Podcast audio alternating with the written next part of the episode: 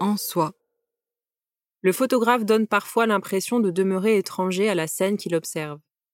En adoptant une posture plus distanciée, il se fait le témoin de scènes de contemplation, de mélancolie, de solitude. En retrait, il est à même de saisir l'individu absorbé dans ses pensées, voire dans un état de profonde méditation.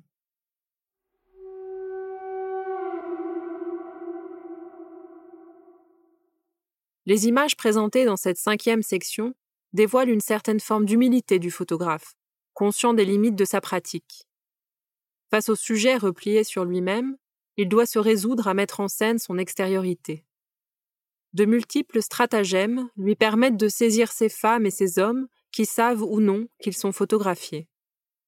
Certains photographes peuvent mettre en scène leur invisibilité par un dépouillement stylistique, en réalisant par exemple une prise de vue frontale ou en optant pour une neutralité des tons.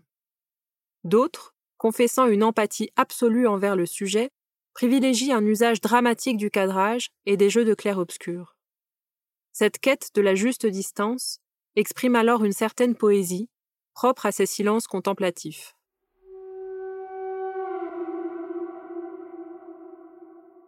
L'œuvre de Valérie Jouve exposée à l'entrée de cette section est exemplaire.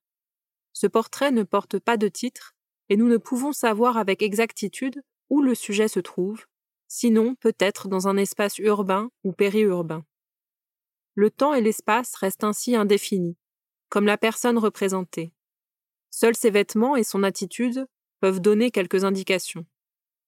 Tirée à échelle quasi réelle, cette image renforce la tension entre le sujet et le regardeur, autant qu'elle souligne la distance qui les sépare.